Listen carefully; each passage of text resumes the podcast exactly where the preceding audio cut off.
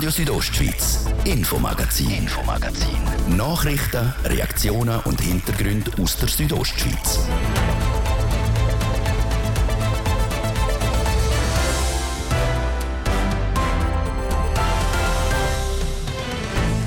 Magdalena Martullo Blocher, die Bündner SVP-Nationalrätin, sie will mit dem Wasserkraftprojekt Klus in die höchste Liga aufsteigen, in die Liga der Wasserkraftprojekte von nationaler Bedeutung.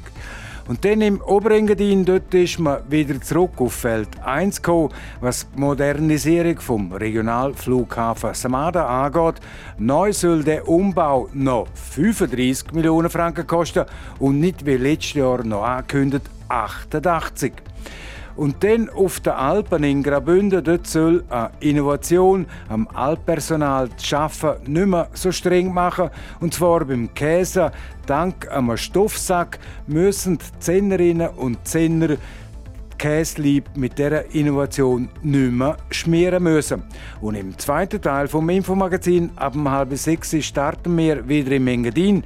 Dort sind letzte Nacht Langläuferinnen und Läufer mit Stirnlampen ins letzte Stell dich ein vor einem echten Engadin Skimarathon entlaufen. Eine Reportage vom Engadin Nachtlauf.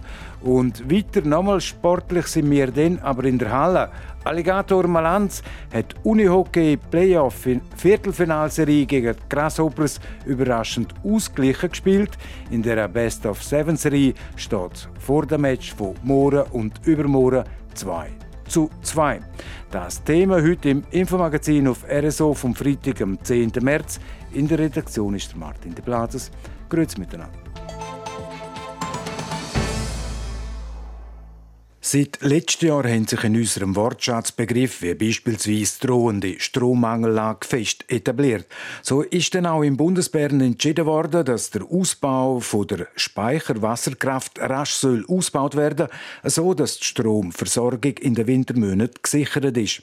Der Energiemantelerlass ist geboren und dort steht unter anderem, dass mit dem Ausbau der Wasserkraft bis im Jahr 2040 zusätzliche 2 Terawatt Strom können produziert werden. In dem Kontext haben sich auch die wichtigsten Akteure der Wasserkraft am runden Tisch auf 15 ausgewählte Wasserkraftprojekte geeinigt, wo rasch sollen realisiert werden. Das bekannteste Projekt ist am Grimsel mit einer fast 170 Meter hohen Staumauer. Nicht unter den 15 ausgewählten Projekten ist ein großes Projekt in Graubünden, das Projekt Klus. Dass dem so ist, das ginge gar nicht, sagt Bündner SVP-Nationalrätin Magdalena Martullo-Blocher. Das Projekt Klus muss unbedingt auf die Liste. Das Projekt Klus, das geht vom Davoser Stausee über äh, zwei Kraftwerkstufen. Man will eine dritte machen, bevor es dann in den Rhein geht. Und äh, das haben die nicht verstanden. Die haben irgendwie gemeint, das sei das Laufwasserkraftwerk. Dabei ist ja Speichersee von Davos. Wenn man den einmal mehr nützt, das Wasser, dann äh, hat man auch mehr Strom und man kann natürlich oben dann im Speichersee auch das Wasser zurückhalten. Und äh, jetzt bringe ich das ein dass man das noch aufnimmt, weil das ist ja für Graubünden ein gutes Projekt, ein grosses Projekt. Auch zwölf äh, Gemeinden haben es schon genehmigt, die Konzessionsgemeinden. Äh, die Umweltverbände sehen auch einen Vorteil drin. Also das sollte man jetzt halt als 16. Wasserkraftwerk auch in das Gesetz hineinnehmen, das wir behandeln nächste Woche. Heute ist die Schweiz im Winterhalbjahr stark abhängig vom Strom aus dem Ausland. Die Abhängigkeit muss rasch entschärft werden.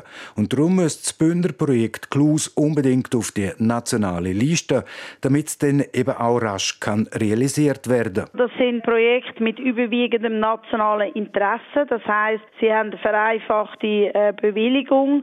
Sie müssen die Planung nicht so ausführlich machen. Also es ist ein vereinfachtes Verfahren. Das heißt, man kann es dann auch schneller realisieren, weil ihre Interessen, also das Kraft Kraftwerkinteresse, gehen dem vor und kann nicht jeder dann wieder äh, zu allem eine Einsprache machen, wie das bis jetzt ja war, oder, dass die Wasserkraftwerke oft mit Einsprachen verhindert worden sind über Jahre. Und das wäre sicher gut, wenn man das Projekt beschleunigt könnte realisieren, vor allem weil ja eben Konzessionsgemeinden ja schon alle zugestimmt haben.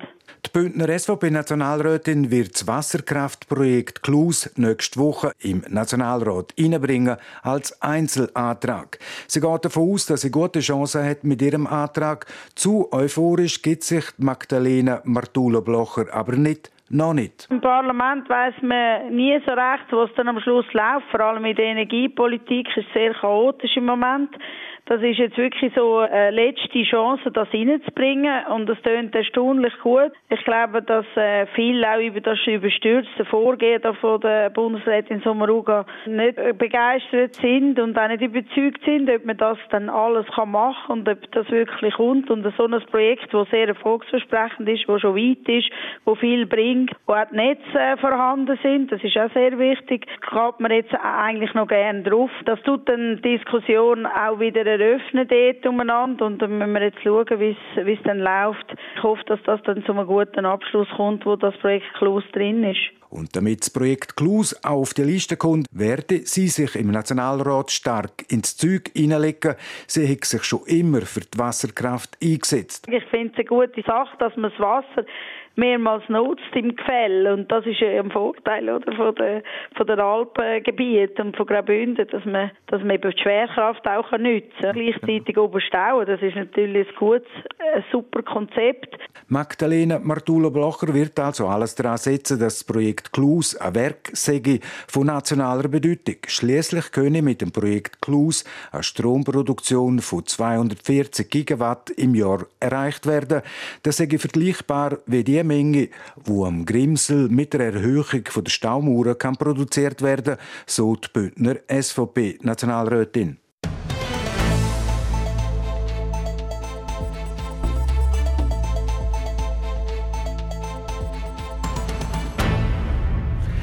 Im Engadin ist das Projekt von der Modernisierung vom Regionalflughafen Samada seit gut sechs Jahren das Thema, wo für Irritationen sorgen tut. Es geht darum, den Flughafen inklusive am Standort der Regen moderner zu machen, so dass der Flugplatz der heutigen Sicherheits- und auch der technischen Voraussetzungen entsprechen tut. Die Kosten die sind aber seit der Abstimmung vor etwa sechs Jahren extrem in die Höhe Höhe geschossen. Von der Stimmbevölkerung ist ursprünglich bewilligt worden ein Betrag von 22 Millionen Franken und sage und schreibe ist der letzte Jahr auf 88 Millionen Franken aufgeschossen. Der Widerstand in der Bevölkerung ist darum größer und größer geworden. In den letzten zwei Monaten ist das Projekt jetzt nochmal überarbeitet worden, was der neue Lösungsvorschlag beinhaltet und wie es weitergeht. Darüber berichtet jetzt Anatine Schlegel eine Lösung zu finden, die für alle vertretbar ist. Also für die Oberengadiner Bevölkerung, genauso wie für Träger und auch die Flughafenbetreiberin Engadin Airport AG. So der Anspruch an den neuen Regionalflughafen. Ein Zusammenschluss aus allen betroffenen Interessensgruppen hat sich dem angenommen. Sie haben in den letzten zwei Monaten das ganze Projekt nochmal überarbeitet. Das, weil es Unstimmigkeiten gegeben hat. Ursprünglich hat die Bevölkerung 22 Millionen Franken für das Projekt bewilligt. Während der Planung hat sich der Betrag dann auf 88 Millionen Franken erhöht. Das hat einen Grund, sagt der Gian-Peter Nickli, der Interimpräsident der Infrastrukturunternehmung kurz Infra vom Regionalflughafen. Die Botschaft 2017 beinhaltet die Kernentwicklung von 22 Millionen. Das Projekt 88 Millionen war ein Vollausbau inklusive neue Hangar. Die neue Hangar lädt man jetzt weg und darum reduziert sich die Position. Durch das stehen die Kosten neu bei 35 Millionen Franken. Das ist zwar deutlich weniger als der letzte Stand, aber auch deutlich mehr als ursprünglich bewilligt. Die höheren Kosten sagen vor allem auf Bestellungsänderungen und Teuerung zurückzuführen. Um die Differenz von 13 Millionen zu tragen, gäbe es zwei Möglichkeiten. Und zwar das Infra intern selber tragen und wenn nicht, dann wird man erneut zu der Gemeinde müssen gehen mit einem Nachtragskredit, um die Differenz abzudecken. Und das bedeutet, die Ölvorbringer, die in der Gemeinde müssen separat darüber befinden und das gut heißen. Welche Finanzierung man hier wähle, ist noch nicht geklärt, sagt Gian-Peter Nickli. Er ist aber überzeugt, dass es ein guter Mittelweg ist, der für alle passt. Das, weil es deutlich kleiner ist. Bei der Umsetzung geht es äh, um Folgendes. Das äh, neue, kleinere Projekt, das Betriebsgebäude beinhaltet. Helikoptersituation kann gebaut werden unter laufendem Betrieb und wenn der steht, dann werden die alten Gebäudlichkeiten zurückgebaut. In dem neuen Betriebsgebäude soll dann nicht nur für den Flughafen, sondern auch für Träger Platz sein. Die hat nämlich deutlich gemacht, dass sie wegen einer neuen Helikopter mehr Platz braucht. Sonst ziehe sie sich aus dem Oberengadin zurück. Die neuen Helikopter von der Regen, die werden ausgeliefert im 26. In der jetzigen Situation haben die nicht Platz, weil sie länger und höher sind. Das heißt, es braucht ein neues Betriebsgebäude. Wenn man jetzt äh, gemeinsam den Weg findet, dann kann man, wenn es gut geht, nächstes Jahr bereits anfangen bauen. Weil auch der Regen ist wichtig für die Gesundheitsregion Oberengadin. Es wird also trotz weniger Baumvolumen genug Platz für Regen haben und durch den Verzicht auf die neuen Hanger kann man Kosten gleichzeitig senken. Ganz verzichten will der Regionalflughafen auf die Hanger aber nicht. Laut Gian-Peter Nickli können die die dann zu einem späteren Zeitpunkt in einer zweiten Bauphase gebaut werden. Bevor es aber soweit ist, entscheidet die Flughafenkonferenz am 14. April noch über den weiteren Verlauf des Projekts der Modernisierung des Regionalflughafen in Samada.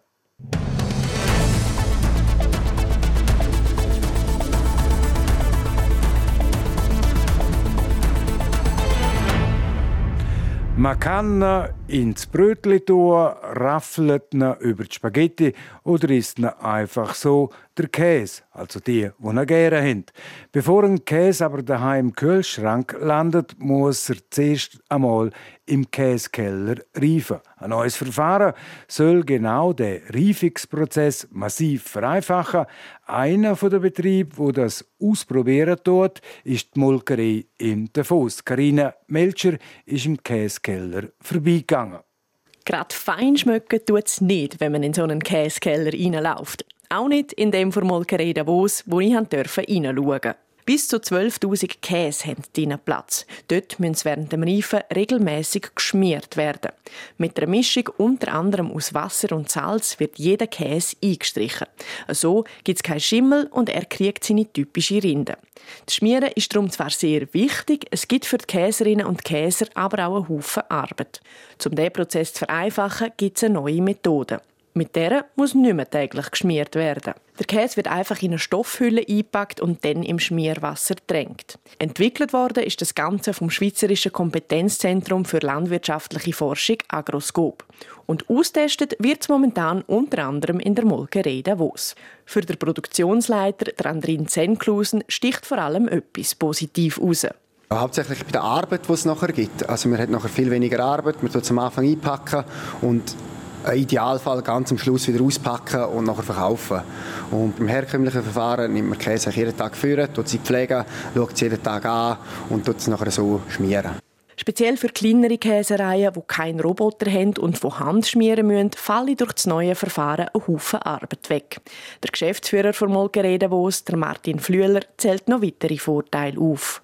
Also bis jetzt sind all die Tests, die man gemacht hat, auch schweizweit gemacht hat, ist es so, dass man entweder gleichbleibende Geschmacksqualität hat, bis sogar eine Verbesserung angebracht hat. Gleichzeitig hat man es auch geschafft, dass die Lichtung vom von einem Käse. Ein Käse verliert im Keller immer ein bisschen Wasser, dass man die eigentlich optimieren kann, dass man dort eventuell sogar etwas gewinnt und am Schluss noch ein bisschen mehr Käse hat als bei einem anderen Verfahren. Weniger Arbeit, bessere Qualität und mehr Käse also. Ganz massentauglich sieht das neue Verfahren noch nicht. Die Stoffhüllen werden die im Moment noch verbessert und dann finden eine weitere Testreihe statt, wie der Martin Flüeler sagt. Wo man wieder alle Parameter aufnimmt, wieder Geschmack, Teig, Lichtung anschaut. Dann wird die Käse wieder angeschaut. Und nachher tut man wieder Schlussfazit machen. Wo ist man denn? Und nachher sollte dann die erste Maschine kommen. Das könnte maschinell verpacken. Und dann kommt dann der Schritt. Durch so Maschinen könnte das neue Verfahren in Zukunft noch mehr eingesetzt werden. Für die Entwicklung von diesen mache ich Agroscope zusammen mit den beteiligten Käsereien regelmäßig Workshops. Dort werde besprochen, was es noch bräuchte, damit der Käse automatisiert in der Stoff kommt. Bis die Molkerei Davos das im Alltag anwenden kann, geht es also noch einen Moment. Und das neu entwickelte Verfahren ist aktuell in sechs Ländern in Europa patentiert. Weiter sollen weitere sollen noch dazukommen. Und jetzt eine kleine Unterbrechung, eine kurze Unterbrechung für das Wetter und den Verkehr. Und die Unterbrechung die machen wir am Freitag, 10. März, am Punkt halb sechs. Das Wetter präsentiert von disco-fox.ch. Die Tanzschule in Chur für Partyspaß. Jetzt mit neuen Kürzen, damit du auf jedem Fest daheim bist. Auf disco-fox.ch. Ja, der Abend heute meistens bewölkt und vor allem im Norden auch nass. Äh, da kommt es immer wieder regnen oder schneien. Schnee gibt es ab etwa 13 bis 1500 Meter im Laufe der Nacht. Kommt es dann zum Teil sogar bis ganz abend ein bisschen flöckeln. Morgen Samstag im Norden zuerst noch nass, im Laufe des Tages gibt es dann aber eine Wetterberuhigung.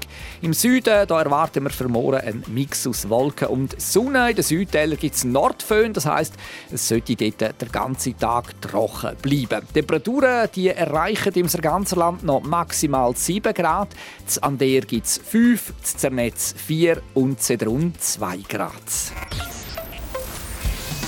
Verkehr. Präsentiert von Autowalzer AG, Ihrer BMW-Partner im Rital. Autowalzer.ch. Neu auch mit BMW Motorräder in St. Gallen. Stau oder stockender Verkehr aktuell in der Stadt Chur auf der Kasernenstraße stadteinwärts, dann im Bereich Post Platzwell Störfli. Bei der Autobahn Ausfahrt Chur Nord stadteinwärts und auf der Masanzerstraße stadtauswärts. Zeitverlust 10 bis 15 Minuten. Es braucht also ein bisschen Geduld. Sonst sieht es gut aus bei uns. Weitere Meldungen über größere Störungen haben wir aktuell keine. Wir kommen noch zum Strassenzustand. Stellenweise noch schneebedeckt sind der Bernina, der Julier und der Lukmanier Pass. Die anderen Pässe bei uns, die keine Wintersperre haben, die sind offen und normal befahrbar. Der Strassenzustand jederzeit auch im Internet auf strassen.gr.ch. Verkehr. Wir wünschen allen unterwegs weiterhin eine gute und äh, sichere Fahrt. Und hier bei uns geht es weiter mit den Meldungen aus der Region und dem Martin de Platzes. Radio Südostschweiz, Infomagazin, Infomagazin. Nachrichten, Reaktionen und Hintergründe aus der Südostschweiz.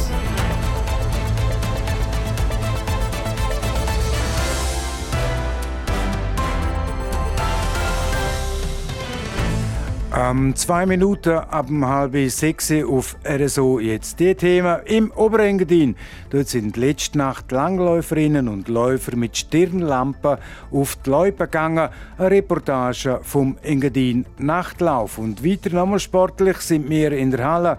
Alligator Malanz hat Unihockey Playoff Viertelfinalserie gegen GC überraschend ausgeglichen gespielt. In der Best of Seven Serie steht vor dem Match von morgen und übermorgen 2 zu 2.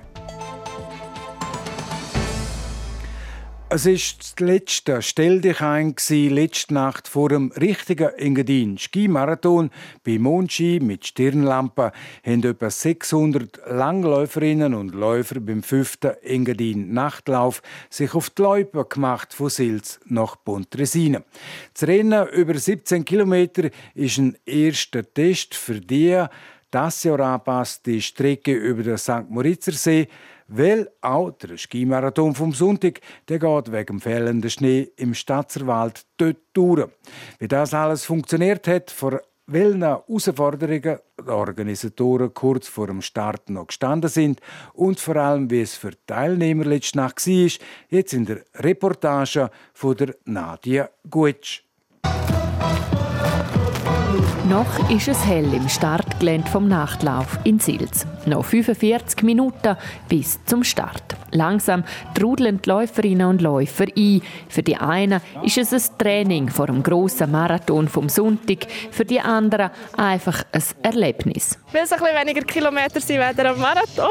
Ja, ich bin ja ganz zuversichtlich, dass die Lampe leuchtet und dass genug äh, Helligkeit da ist. Und ansonsten versuche ich es zu genießen. Dass man dabei ist, ein Erlebnis. Von Schweden, den USA, Griechenland und sogar Spanien kommen sie, um mit den Langlaufskis durch die Dunkelheit über die See zu gleiten. Venimos de España a hacer la Nachlauf. Yeah, we are very excited. I like to ski at night. It's fun. I love this feeling with the number on my on my chest and being ready to do, even if it's just like a small competition. I love it. Die Strecke, vor allem über die See, hinter dem Renntag der Organisatoren noch ziemlich Sorgen bereitet. Der Rennleiter Adriano Iseppi. Die Seen sind äh, halt recht speziell geworden heute über den Tag. Es war extrem warm und es hat den Schnee weggefressen, den es hat. Es hat auch ein paar Klunken gegeben. Aber jetzt sind wir auch wieder am Fahren mit der Maschine momentan, oder dass dann nachher während dem Lauf Läufer eine Auswahl haben. Entweder gehen auf dem Gespurten, wo schön gefräst ist, oder auf dem, wo auch laufbar ist, wo es vielleicht ein bisschen nasser ist. Als ob das nicht genug wäre, hat es ein paar wenige Meter nach dem Start Gutla auf der Loipe gegeben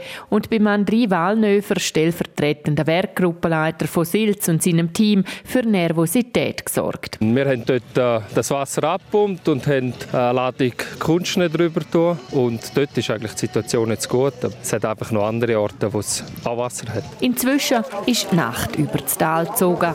Noch ein paar wenige Minuten bis zum Startschuss. Die meisten haben ihre Stirnlampe inzwischen eingestellt. Und dann geht's los. Licht an Licht geht es über den aufgerauten See Richtung Silva Plana. Vorbei an Zuschauer, obligaten Alphornblöser und Triechler. Immer wieder ist es am Leuperrand vom Nachtlauf musikalisch. Auch hier bei Kilometer 10 in St. Moritz, wo es etwas zu trinken gibt.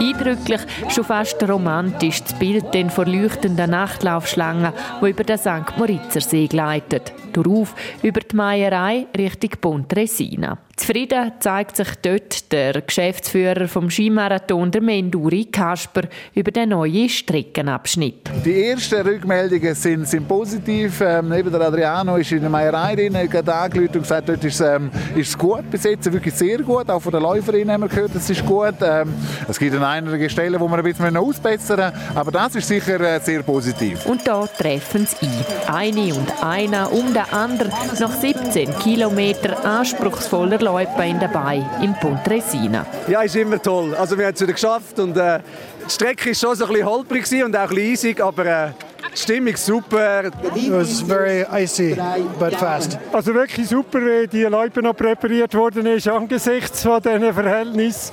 Wirklich ein riesiges Kompliment an die Helfer. Ja, es war easy, wobei äh, ich habe geschafft, irgendwie heben bin ich nicht gefallen und ist ja dementsprechend sehr gut. Also ein Kompliment eigentlich, weil es hat keinen Schnee. Sieg dieses Jahr fest in enger Dienerhand. Bei den Männern gewinnt der Cordina Rätz aus Sils zum zweiten Mal in Serie. Bei den Frauen sichert sich die Laria Gruber aus Silva Plana der Tagessieg. Für sie beide, wie auch für viele andere, heisst es schnell erholen, um am Marathon vom Sonntag wieder frische Beine zu haben. Und klar sind wir am Engadiner am Sonntag auch vor Ort und berichten über die schnellsten auf den 42 Kilometern von Maloja nach Champf Stimmen und Emotionen vom Engadiner der Sonntag auf RSO.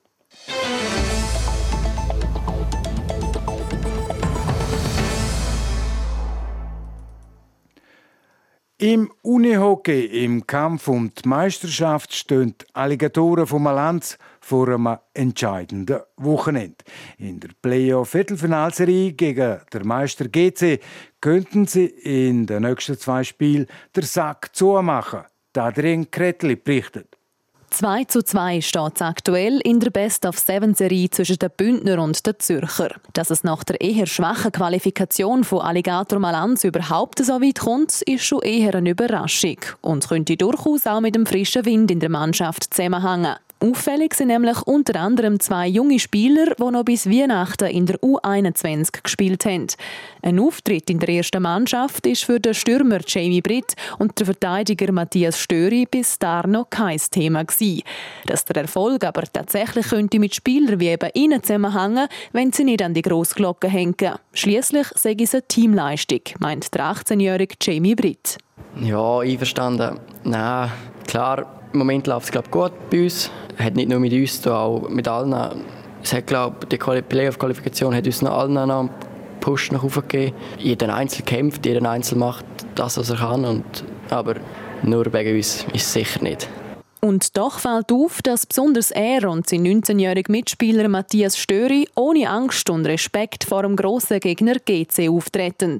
Besonders beeindruckt, dass gegenüber jeweils der amtierende Schweizer Meister und gerade ein paar Nationalspieler stehen, sage der junge Verteidiger nicht. Klar, vor dem Spiel sieht man das Line-Up und sieht, wer da gegenüber steht. Aber sobald das Spiel losgeht, äh, spielt es eigentlich keine Rolle mehr, wer gegen einen spielt. Man konzentriert sich auf sich und ja, ich glaube, das hat auch mit meinem Team zu tun. Also wir fühlen uns glaube recht wohl in dem Team unter den Spielern. Sie haben uns gut aufgenommen und ja, von dem her ist es eigentlich klar. Am Anfang ist man nervös bei dem ersten Spiel, aber das ist dann von Spiel zu Spiel immer besser geworden. Man, nach guten Aktionen kriegt man immer mehr Selbstvertrauen und gewissermaßen eher. Für den Matthias Störi also eine Ehre, um mit der ersten Mannschaft in diesen Wochen in den Playoffs zu stehen. Damit der Weg von Alligator Malanz aber noch weitergeht, braucht es an dem Wochenende zwingend einen Sieg. Das ist bei den Heimspielen bis jetzt auch nie ein Problem gewesen. Die beiden Partien haben die Malanzer gewinnen. Morgen steht aber wieder ein Auswärtsspiel an. Gewinnend Bündner das Spiel, haben sie am Sonntag daheim die Chance, um die Best-of-Seven-Serie zu gewinnen und in die Halbfinals einzuziehen. Verlieren Malanser morgen ist es genau umgekehrt und Zürich hat am Sonntag die Chancen auf einen Sieg in dieser Serie. Gewinnen beide Mannschaften eins von Spiel, dann geht es weiter und die Entscheidung die würde erst am Samstag in einer Woche in Zürich fallen. Die beiden jungen Spieler sind aber überzeugt, dass es nicht so weit wird kommen. Irgendwann müssen wir auswärts gewinnen, nur daheim gewinnen langt nicht. Und ja, wir haben eine gute Stimmung im Team und dann glaube ich auch, reisen wir dort runter, machen wir ein gutes Spiel und dann schauen wir, wie es rauskommt. Wir werden voll parat sein, es wird wieder viele Fans für uns dort haben und dann bin ich mir sicher, dass wir am Samstag den Sieg holen, dann am Sonntag den Sack zu machen.